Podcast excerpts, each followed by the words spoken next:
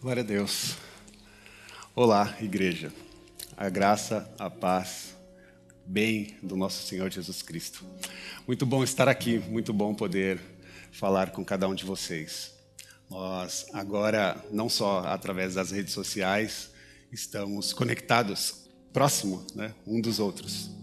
É uma forma nova de, de experiência, em que nós temos como um exercício de extremo é, cuidado, porque eu lembro que logo no início, né, quando nós nos encontramos diante desses desafios e de estarmos é, desconectados, algumas pessoas ficaram decepcionadas, porque nós fomos uma igreja que ficou com a porta fechada para os cultos presenciais.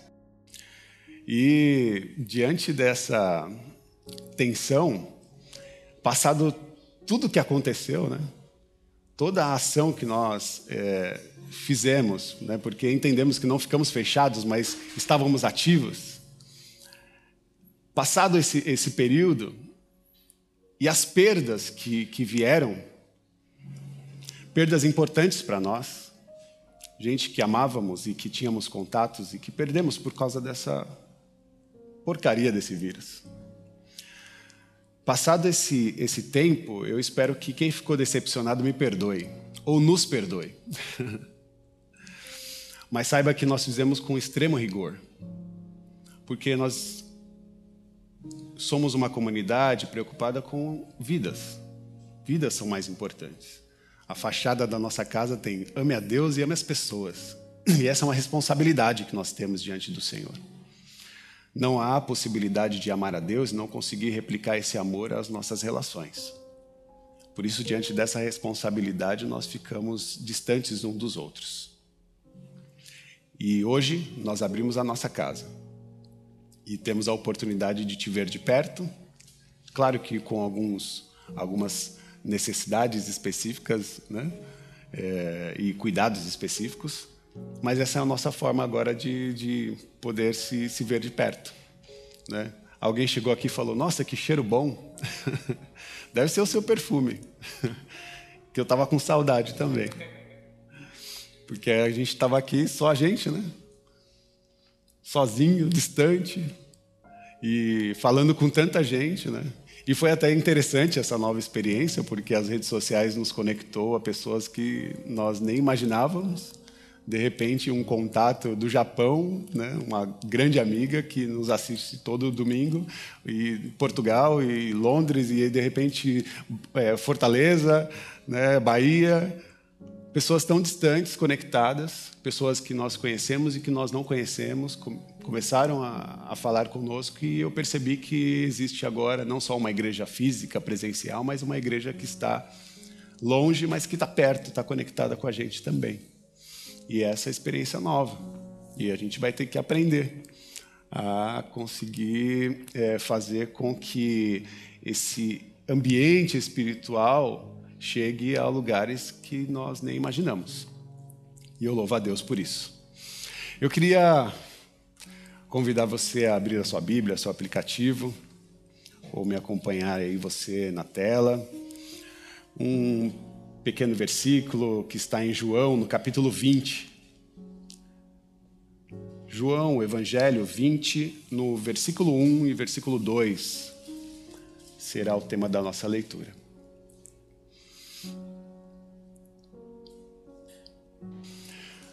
Em João, capítulo 20, no verso 1, diz assim: No primeiro dia da semana, bem cedo, estando ainda escuro, Maria Madalena chegou ao sepulcro e viu que a pedra da entrada tinha sido removida. Então, correu ao encontro de Simão Pedro e do outro discípulo, aquele quem Jesus amava, e disse: Tiraram o Senhor do sepulcro e não sabemos onde o colocaram. Tiraram o Senhor do sepulcro e não sabemos onde o colocaram. Até aí. Vamos orar mais uma vez. Mas agora consagre o seu coração e mente ao Senhor nesse momento. Pai querido e amado, nós te louvamos, exaltamos o seu nome com alegria. Pedimos, Pai, que nesse momento os nossos corações estejam ligados e conectados a Ti. Que não sejamos nós, mas o próprio Espírito agindo em nós e através de nós. Usa-nos, nos orienta, nos capacita, nos dá, Senhor, a direção. Que a Sua mensagem, Senhor, seja viva em cada um de nós e que nós possamos, Senhor, levar adiante tudo aquilo que aprendemos na nossa vida cotidiana. Esse é o nosso pedido o nosso agradecimento, em nome do Senhor Jesus. Amém. Amém. Novamente, estamos de volta, estamos com muitos desafios e entre eles é retomar os nossos laços afetivos. E retomar os nossos laços afetivos, afetivos por conta dessa necessidade de reconstruir tudo aquilo que foi machucado. E foi machucado por conta do, do distanciamento social a falta de contato, a falta de pele, a falta de cheiro, a falta de toque, provoca em nós diversas tensões. E muitas pessoas, elas, como eu disse, ficaram decepcionadas conosco quando é, tivemos essa decisão de estarmos com a nossa casa fechada. E mesmo distante das, é, do contato, a igreja continuou ativa. Nós acolhemos famílias, pessoas, crianças e conseguimos manter o nosso evangelho vivo através da atividade. E eu espero que, diante de todo esse processo de tragédia, nós possamos em breve retomar de uma forma muito mais tranquila, muito mais saudável, e eu sei que isso nós vamos fazer fase a fase. Mas, como eu disse, há essa, esse processo da, da decepção, da angústia, esse processo é, de uma certa frustração que as pessoas é, tiveram. E eu respeito, porque existem vários tipos de decepções, de decepções, né? vários tipos de, de angústia, de, de, frustrações que, que as pessoas vivem, ou na verdade a angústia, a frustração e a decepção, ela acontece de forma diferente de pessoa a pessoa. Então há pessoas que têm uma certa, eh, vivem uma certa frustração, mas conseguem superar, conseguem perdoar de uma forma mais fácil. E há outras pessoas que vivem uma certa frustração e acaba, acaba trazendo diante de, de ti mágoas, mágoas profundas, mágoas tão profundas que machucam, que nos adoecem. E quando eu estava pensando um pouco a respeito sobre isso, eu queria mergulhar nesse tema a partir do que a Bíblia nos traz.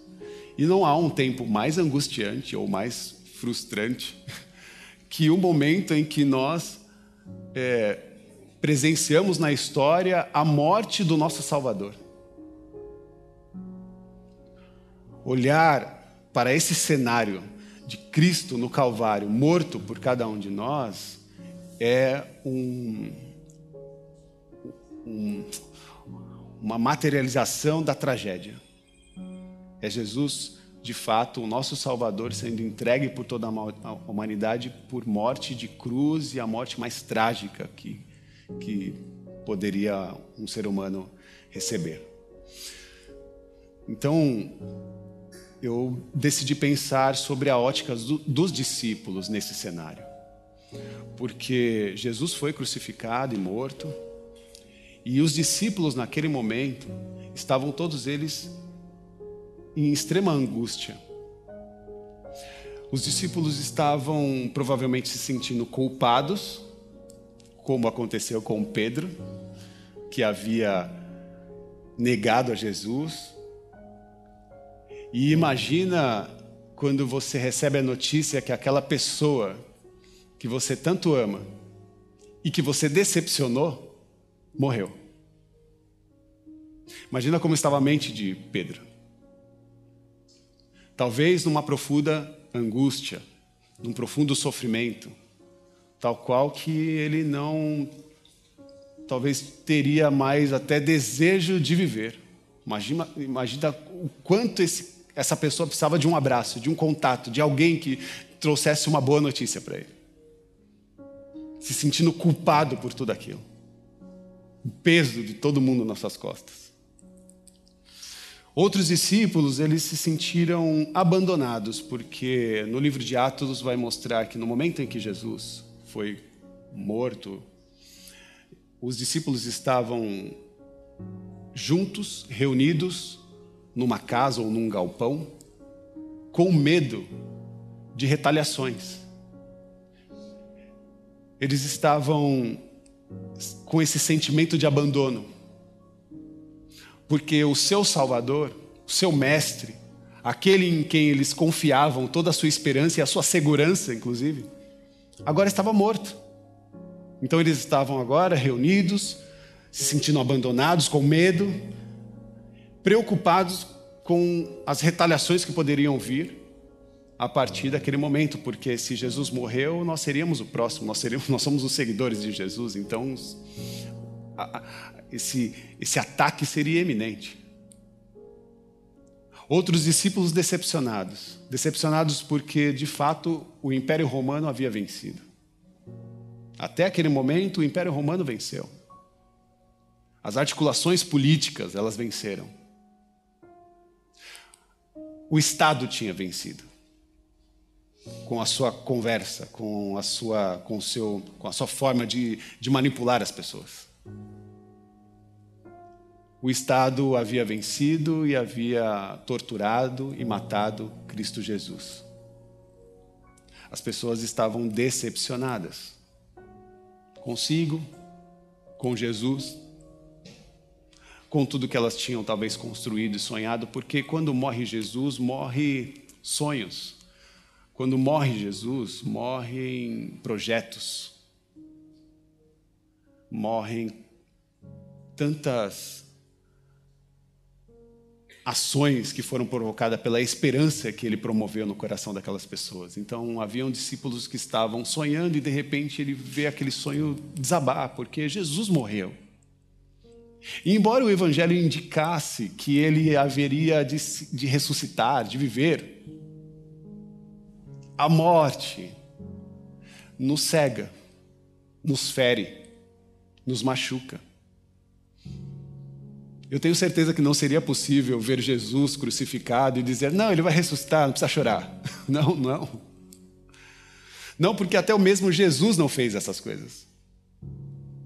Assim como quando ele foi se encontrar com Lázaro, Lázaro estava morto, ele sabia que teria poder para ressuscitá-lo. Mas o que aconteceu quando Jesus encontrou as mulheres em prantos, anunciando a morte de Lázaro? Jesus chorou. Porque ele vem para chorar. Chorar a nossa dor, vem chorar com a gente, vem chorar junto.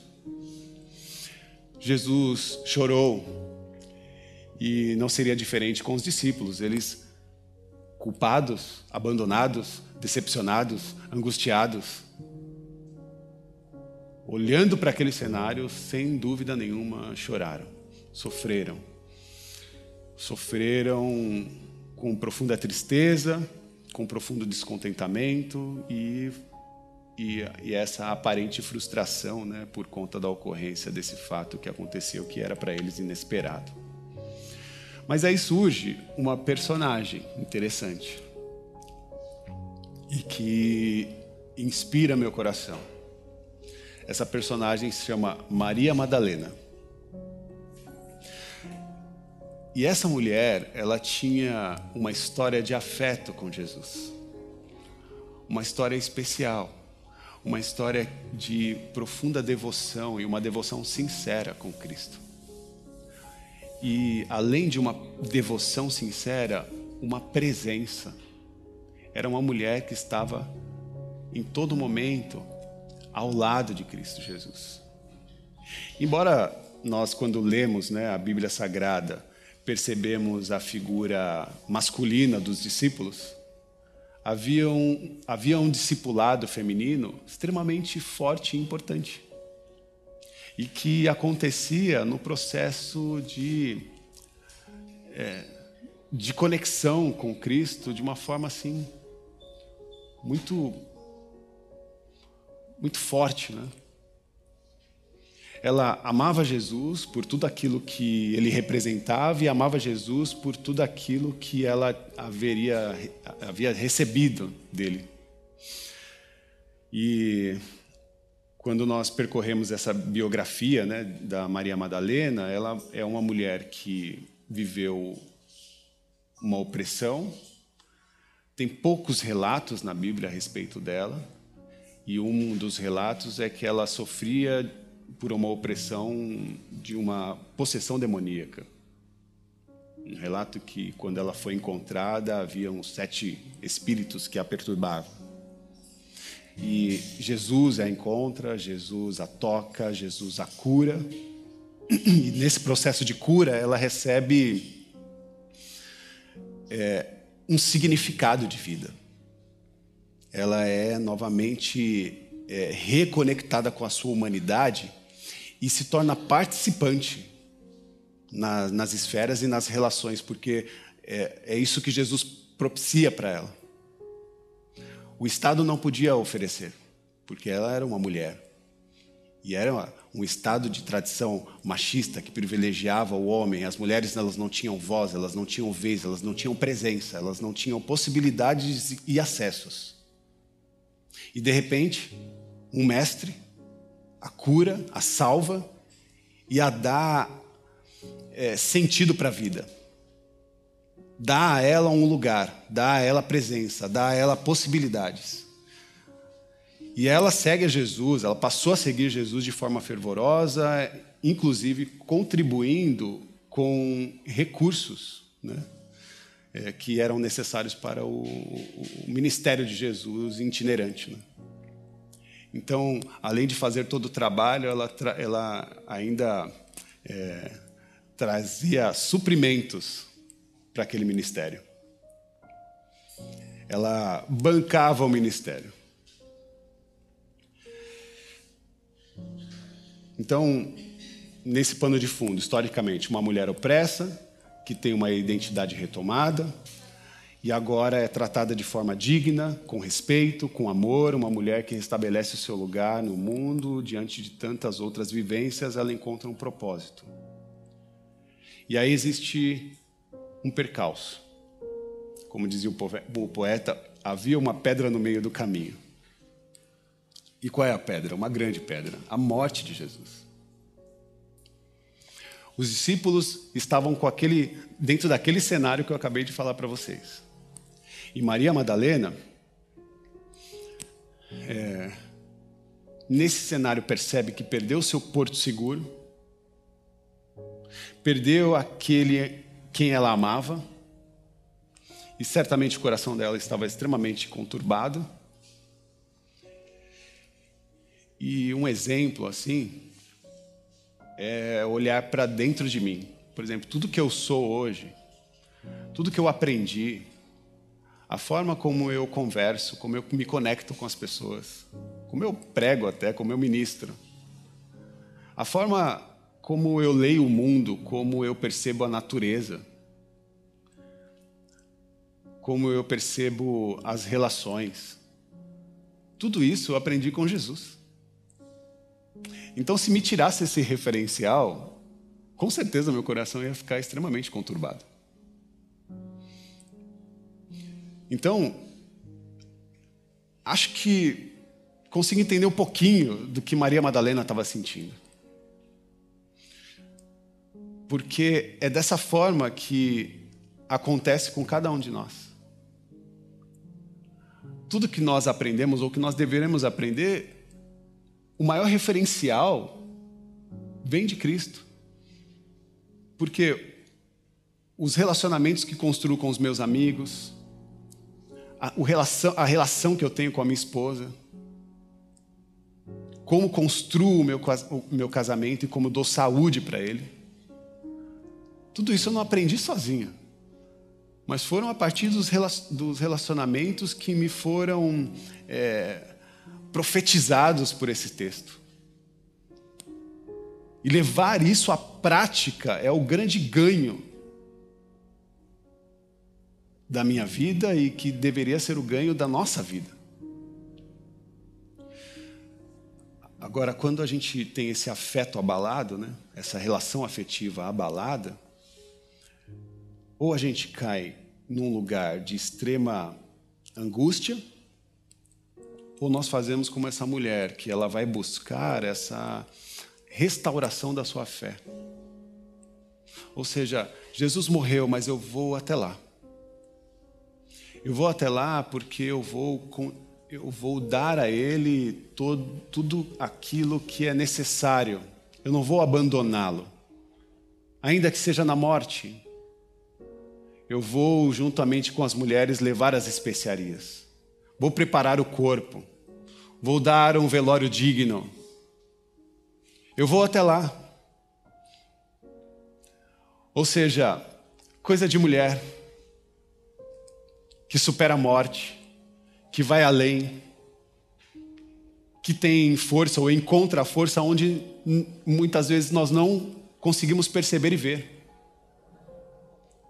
Maria Madalena é esse retrato da força feminina que vai ao encontro de Jesus e nos constrange. Porque ela vai até lá para esse processo que eu considero como um processo de restauração da sua fé. E não é uma fé materializada, não é uma fé que está fundamentada nos textos, não é uma fé, não é só porque você sabe os versículos bíblicos que você é uma pessoa de fé, é isso que eu estou querendo dizer. Não é só porque você é uma pessoa estudiosa, um teólogo, que você é uma pessoa de fé. Não é só porque você tem o título pastor que você é uma pessoa de fé. Não é porque você tem é, rigidez na voz e nas palavras que você é uma pessoa de fé. Não é porque você tem um Instagram de não sei quantos milhões de pessoas te seguindo e você falando frases prontas que você é uma pessoa de fé. Não é que você é um religioso legalista, ou seja, que entende das leis de Deus, que você é uma pessoa de fé. Porque fé não é simplesmente acreditar, porque a Bíblia também vai nos mostrar que até o diabo acredita. Então a construção de fé, ela é a partir do relacionamento, de fato, que nós construímos com Deus. E essa mulher nos ensina que é um relacionamento que transcende até mesmo a morte. É a fé que te mantém inabalável. Mesmo se você passou por relações de afeto que foram machucadas, feridas. Uma fé que faz você transcender um, um relacionamento machucado ou ferido. Seja ele que você desenvolveu com uma pessoa ou que você é, tem desenvolvido com Deus. Há muitas pessoas feridas por pessoas e há muitas pessoas que estão feridas por Deus. Pessoas que estão decepcionadas com Deus porque Deus não entregou aquilo de fato que elas queriam. Mas não é um problema de Deus, é porque ela desejou algo além da. Na verdade, fundamentado nas suas próprias expectativas. Como se Deus fosse um servo diante de nós e, ó, faça a minha vontade. Mas não foi isso que nós aprendemos. Então, diante de Deus, nós somos servos. E diante deles dizemos: Senhor, faça a sua vontade na minha casa, na minha vida, na minha mente, no meu coração, nos meus relacionamentos. Faça a sua vontade. Agora, quando é o contrário, a gente se frustra mesmo. Porque a gente é cheio de querer. Então, Maria Madalena ela vai ao sepulcro, mesmo após a morte. E essa relação afetiva que existia no coração dela não dependia dele estar vivo ou morto. Era uma relação que dependia de um coração intacto, um coração forte, que não se perdeu nos afetos que foram construídos a partir do seu Senhor ou com o seu Senhor. Entendendo que é nesse lugar de relação com o seu Senhor que ela encontrou uma fé que está fundamentada na, na, bondade, na benignidade de Deus. Então, diante desse cenário, olhando o momento que nós estamos, guardadas as proporções, a gente até consegue assimilar o cenário, porque o cenário é de morte. Pessoas, né? Perdemos pessoas. Nós fomos feridos. Estamos feridos, estamos machucados. Mas e a nossa fé? Porque a fé na palavra, ela não vai ajudar em nada, não vai nos fortalecer como nós gostaríamos. Mas se a gente transcender a experiência da matéria e conseguir que entender que a nossa espiritualidade se dá no relacionamento com Deus e esse Deus, ele é bondoso, ele está vivo. E a sua benignidade, ela dura para sempre. Entendemos que hoje é um novo dia. Hoje é uma nova oportunidade para a esperança. É uma nova oportunidade para o cuidado. E por que não dizer para o autocuidado? Hoje é a oportunidade de nós é, reorganizarmos a nossa agenda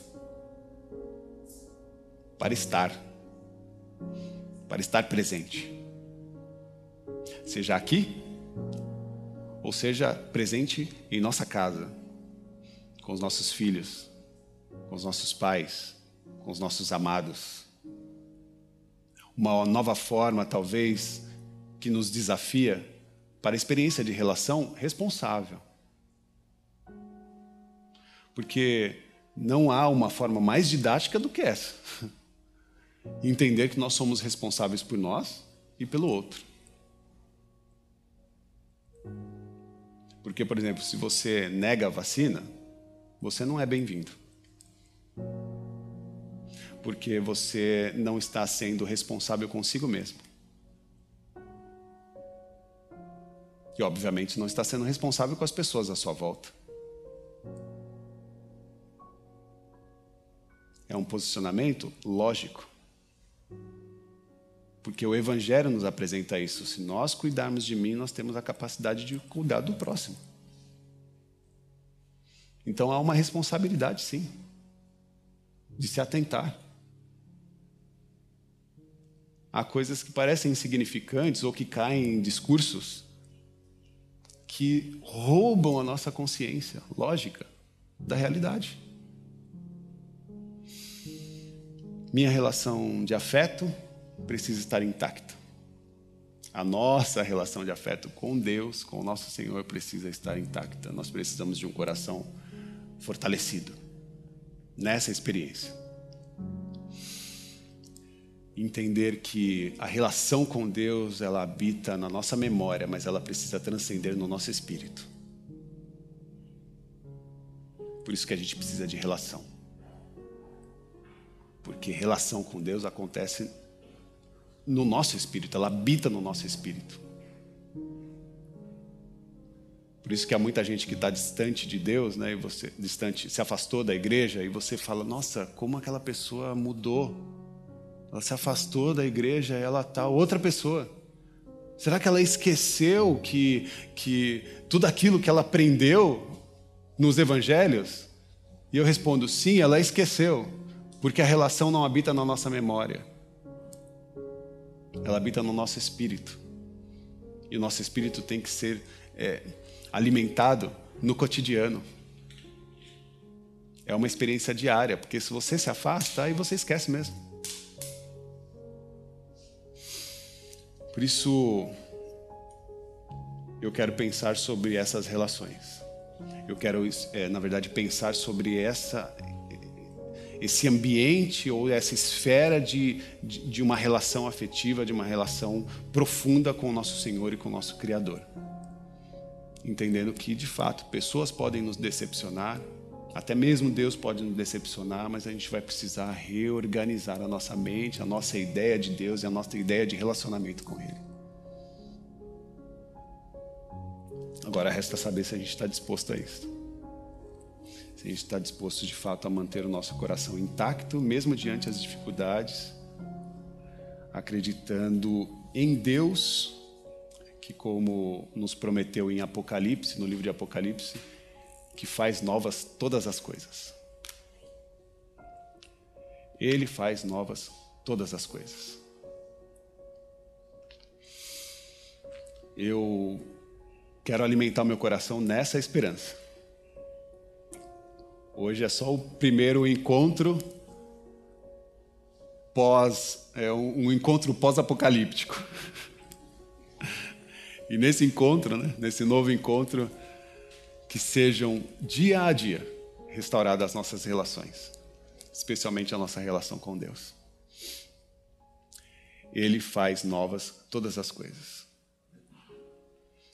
Como é que está a relação com os seus filhos? Como está a relação com a sua esposa, com seu marido? Como está a relação com seus pais? Como é que está a relação com seus amigos? Com os seus colegas de trabalho? Ano que vem tem eleição, viu? Como está a relação de vocês? Assim? Como está o coração de vocês? Ano que vem tem Copa do Mundo.